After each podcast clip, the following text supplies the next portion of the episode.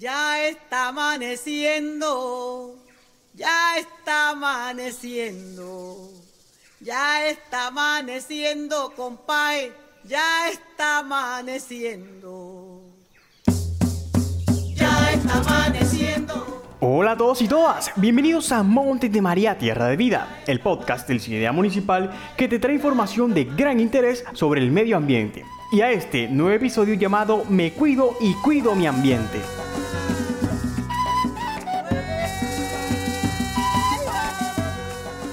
En este episodio aprenderás sobre cómo cuidar nuestra salud mental y el medio ambiente en época de post-confinamiento, fusionando prácticas que sean saludables para nosotros y a su vez amigables para el medio ambiente. Les saluda Jaisneli Serrano, Abner Orozco y mi persona, Carolina Ricardo de Fundación Tierra Montemariana y Ciudad Municipal. El día de hoy tenemos un tema muy interesante sobre el cual vamos a hablar. Así que pues acompáñanos a descubrir cómo cuidar nuestra salud mental y ser un héroe del bosque seco tropical en esta época de post-confinamiento. Ya está amaneciendo, compadre, en los montes de María. Todos sabemos que con la llegada del COVID-19 nuestra vida cambió. El confinamiento no ha sido fácil y aunque las medidas han cambiado, la pandemia aún no termina. Los niños y jóvenes vamos a continuar estudiando desde casa. Los adultos mayores y personas en riesgo deben evitar en lo posible salir de sus casas, así que debemos seguir cuidándonos. Así es amigos, y bueno, es un gusto poder contarles un poco de lo que hemos venido trabajando como fundación en el campo de la educación ambiental. Sabemos que todo este tiempo que estuvimos en confinamiento generó mucho estrés y ansiedad en nosotros, por lo cual en esta oportunidad queremos compartir recomendaciones de actividades que pueden hacer en su tiempo libre y que además sean favorables con el medio ambiente. Excelente chicas, ¿y qué recomendaciones pueden darnos para mantenernos positivos y tener una buena salud mental en este tiempo de post-confinamiento preventivo? Antes de hablarles sobre cómo cuidar nuestra salud mental en este tiempo de post-confinamiento, les quiero contar que según la OMS, la salud mental es un estado de completo bienestar físico, mental y social, y no solamente la ausencia de afecciones y enfermedades como muchos creemos. También está relacionada con la promoción del bienestar, la prevención de trastornos mentales y el tratamiento y rehabilitación de las personas afectadas. Amigos oyentes, ustedes también tendrán dudas sobre este tema, ¿cierto? Bueno, dejemos que sean nuestras chicas quienes aclaren este tema. Principalmente debemos establecer una rutina diaria. ¿En qué consiste esta rutina? Básicamente en crear una agenda y un cronograma de tareas con actividades de autocuidado y de pasatiempo. Esto es fundamental para poder seguir activos en medio de esta situación que estamos viviendo. Así es, es muy importante mantenernos activos en estos momentos. Lo mejor que podemos hacer es aprovechar este tiempo para reorganizarnos, hacer ejercicios y actividades que durante nuestra vida normal no podíamos hacer, justamente por falta de tiempo. Así es, compañero, claro que sí. ¿Alguna vez han escuchado hablar sobre las técnicas o recomendaciones del manual Psicovida? Bueno, en caso de que no, no se preocupen, a continuación les contaremos. Es importante mantener los horarios que veníamos trabajando antes de la pandemia. Por ejemplo, Número 1. Horario de trabajo. seguir trabajando si es posible y si no, adaptar nuevas responsabilidades y tareas. Número 2. Horario de descanso. Interrumpir lo menos posible el hábito de descanso y sueño que teníamos antes. Número 3. Horario y hábitos de comida. En este tiempo a muchas personas se les da por comer de manera compulsiva y sin orden. Ahora es un buen momento para comenzar poco a poco a tener una vida saludable. Número 4. Horario de higiene. Los hábitos de higiene son fundamentales para estos momentos. Si nuestra rutina antes era ducharnos, vestir y salir al trabajo, deberá seguir lo más parecida posible. Número 5. Horarios de ocio y tiempo libre. Es muy buen momento para incorporar en nuestra vida todas esas actividades que no habíamos tenido tiempo de hacer. Eso sí, no es cuestión de rellenar todo el tiempo con actividades de ocio, sino una parte del tiempo. Recuerden que debemos seguir al máximo con nuestra rutina de siempre. Aprovechar este tiempo para aprender cosas nuevas. Justamente otro tema que trataremos en este episodio es sobre cómo podemos dedicar nuestro tiempo libre a nuestro bienestar y a la vez contribuir al bienestar del planeta, realizando actividades para la conservación del medio ambiente y, por qué no, hasta para producir nuestros propios alimentos. Muy buenas sus recomendaciones, chicas. Ya lo saben, mi gente. Recuerden que un medio ambiente sano significa satisfacción, energía y motivación, porque incrementa la salud mental y permite a las personas manejar el estrés de la vida y llevar a cabo sus actividades de una manera más adecuada, reaccionando con mayor serenidad ante las dificultades del diario vivir.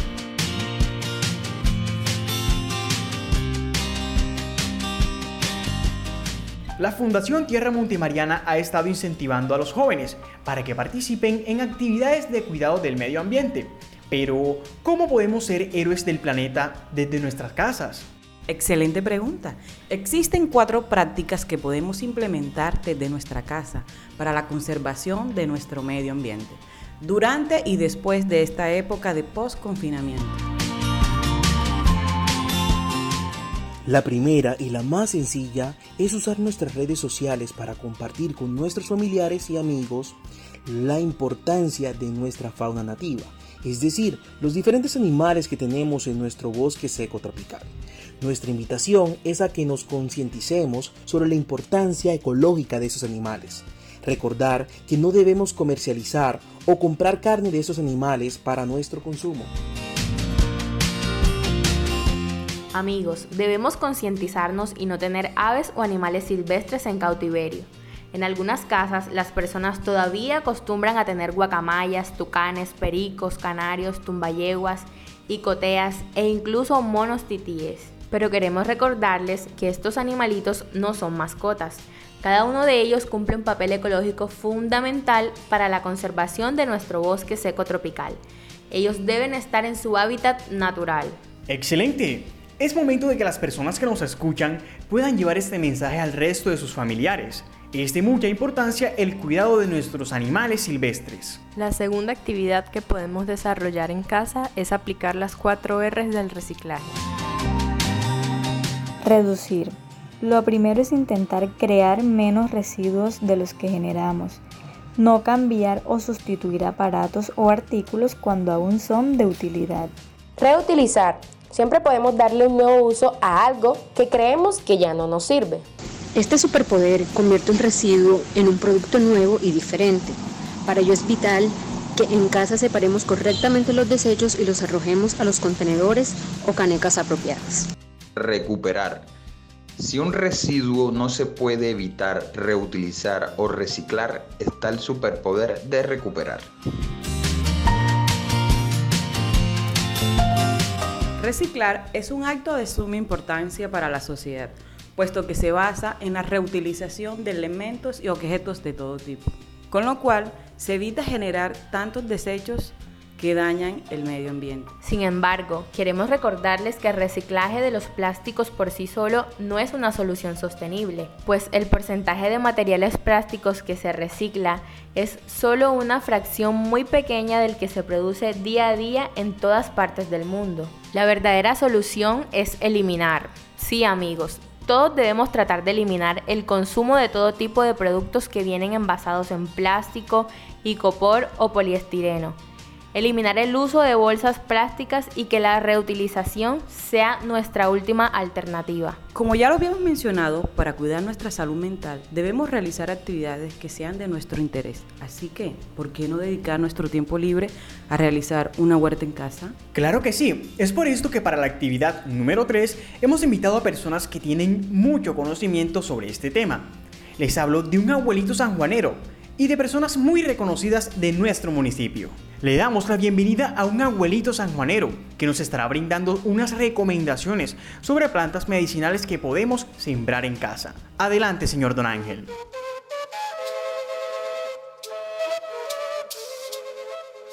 Yo me llamo Don Ángel Serrano Martínez. Un hombre que todo el tiempo me he mantenido en el campo y dependo del campo porque esa ha sido mi vida. Y como en el campo todo es a mano, cuando uno tiene una gripa mala y eso, apela a la planta, como la moringa, orégano, anguiñible, sábila, anamó y diente león. Esas son plantas que las aprendimos nosotros de nuestros bisabuelos, las usaban y con eso se le quitaba la gripa al que la tenía. Entonces, yo recomiendo que debemos de volver a revivir eso y, utilizarlo por lo menos en, los, en, el patio de la casa, eh, tenerlos a la mano, porque eso sabemos que son buenas y debemos utilizarlas porque todo enseguida el médico y si no, no, apelamos a lo, a lo de nuestros abuelos que fueron los que nos enseñaron esas, esas medicinas y que son buenas, yo las recomiendo.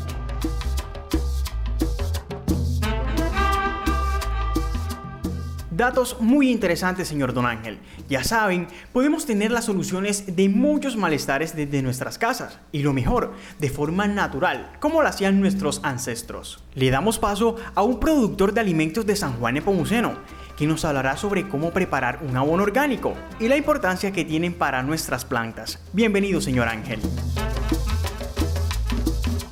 Muy buenas, eh, mi nombre es Ángel Serrano, nacido y criado en los Montes de María, más exclusivamente en el municipio de San Juan Nepomuceno.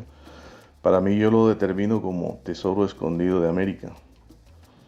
Eh, queríamos hablarle hoy de un tema muy importante que es esencial para conservar la naturaleza y a la vez eh, podemos manipular mejor los tipos de desechos que dejamos en nuestro hogar.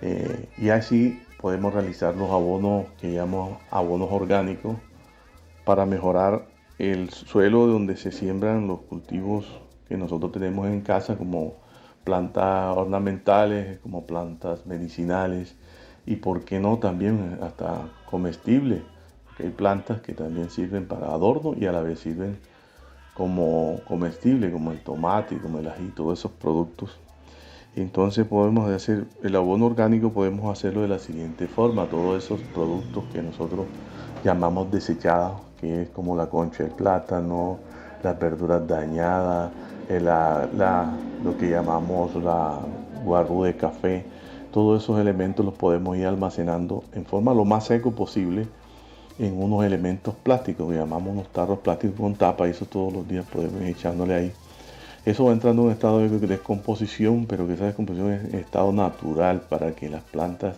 reciban después los microorganismos que ahí se generan. Eso uno lo puede ir almacenando ahí durante unos 40 días más o menos. Cuando ya usted vea que eso está sin ningún tipo de, olor ni eso, y ahí está para agregársele un poquito a las plantas. Eso, eso se hace con el fin de que como la planta la tenemos ya, la sacamos de su hábitat natural, donde ellos nacen, donde la, naturaleza les genera todo eso, entonces eso, eso se lo podemos generar acá en la casa, porque las plantas necesitan calcio, necesitan fósforo, hierro, todos esos productos. Entonces, debido a todos esos eh, elementos que desechamos, ahí podemos eh, obtenerlos para tener un mejor resultado y a la vez tenemos una buena práctica de cómo manejar los desechos.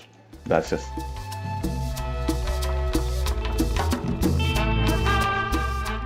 Muchas gracias, señor Ángel Serrano. Nada mejor que escuchar recomendaciones de personas como usted, que tienen una amplia experiencia. A continuación, le damos la bienvenida al señor Francisco Osorio, quien es un gran conservador de nuestros árboles y de la madre naturaleza. Cuéntenos, ¿qué especies de árboles nativos podemos tener en nuestros patios para que generen sombra y comida para todos los animales y aves? Buenas, eh, soy Francisco Javier Osorio Contreras. Eh, conservacionista por naturaleza. Bueno, la importancia de tener árboles eh, frutales en el casco urbano es por la sencilla razón de que nosotros aquí en el casco urbano tenemos un ecosistema urbano muy relacionado con el tema de bosque seco tropical por la cercanía del santuario de fauna y flora, por la reserva Perícola Laguna y todos esos parches de bosque que están alrededor de San Juan. La importancia de estos árboles que sean frutales tienen una razón de ser. Eh, San Juan lo atraviesa, es un valle, y lo, lo, atraviesan las aves cuando vienen, las aves migratorias, las aves urbanas y las aves del bosque seco tropical. Como ya el bosque se está acabando, entonces las aves entran a adaptarse en el sistema urbano. Por eso es importante tener un árbol de, de papaya. Ahí llegan los papayeros, el azulejo y todas esas especies que realmente se alimentan de frutas tropicales. De igual manera, eh, árboles que ofrecen también un níspero, un zapote, que son árboles que al dar fruto le sirven también a los animales. De igual manera, a, a las aves que vienen viajando y reposan y descansan aquí cuando vienen de largos viajes, necesitan tener su alimentación. Por eso es importante conocer dentro del ecosistema urbano qué árboles podemos sembrar. Como les dije, la guanábana, el mango, la papaya, el anón, el níspero, el zapote, todos esos árboles que son árboles frutales de, de esta zona, que pueden no solamente alimentar a, a, las aves, sino también a los humanos. E inclusive a la orilla del bosque, el ecosistema urbano, la gente puede sembrar árboles para que los monos colorados bajen, se alimenten y así puedan tener su ciclo completo de vida. Muchas gracias, señor Francisco, por su intervención. La verdad ha sido de gran ayuda para las personas que no sabían qué tipo de árboles sembrar en casa. Continuando con el tema de la huerta casera, queremos contarles cómo pueden hacer las personas que no cuentan con el espacio suficiente en casa para hacer su huerta. Como lo habíamos mencionado antes, pueden hacer uso de las 4 R de reciclaje reutilizar botellas plásticas, baldes que ya no utilicen o cualquier recipiente plástico en buen estado para sembrar. Si una planta tiene su abono, agua y la luz del sol, crece y se reproduce sin importar en dónde esté sembrada. La actividad número 4 es sobre el cuidado del agua, pero sobre todo del manejo de las aguas servidas. Algunos sanjuaneros acostumbramos a realizar una práctica que no está para nada bien, y es arrojar las aguas residuales a las calles de nuestro bello municipio. No es excusa que por no contar con un servicio de alcantarillado, la solución sea tirarlas a la calle. Lo que podemos implementar desde nuestras casas es el uso de los pozos sépticos que debemos mantener en buenas condiciones para evitar contaminar las aguas de los arroyos, ríos y mares. Así es, nuestros ríos y océanos cada vez están más contaminados razón por la cual le hacemos un llamado a las personas para que hagan un mejor manejo de las aguas residuales dejar a un lado las costumbres de esperar la lluvia para arrojar las basuras a las calles y arroyos, pues esto está deteriorando cada día más nuestro planeta. En definitiva, además de velar por nuestro bienestar físico y emocional, podemos adoptar un estilo de vida que nos genere bienestar a nosotros y al planeta. Muy buena información. Mi gente, a tener en cuenta todas y cada una de las recomendaciones que se han dado en este episodio para el cuidado de nuestra salud y la del bosque seco tropical desde nuestras casas. Les habló Abner Orozco, Jais Nelly Serrano y Carolina Ricardo. Hasta la próxima. Ya está amaneciendo,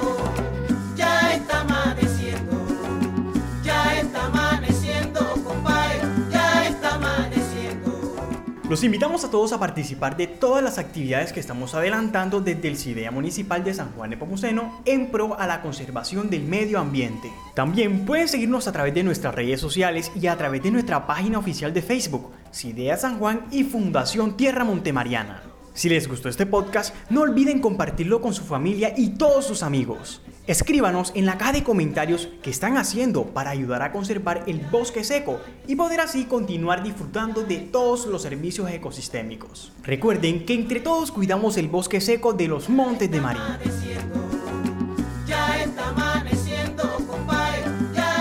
Los invitamos a que escuchen nuestro próximo episodio, donde seguiremos descubriendo más información de gran interés sobre el medio ambiente. El podcast Monte de María Tierra de Vida es una realización del CIDEA Municipal de San Juan Nepomuceno, con el apoyo de Fundación Tierra Montemariana, Comemico Estudio, Cardique y el programa Riqueza Natural de USAID.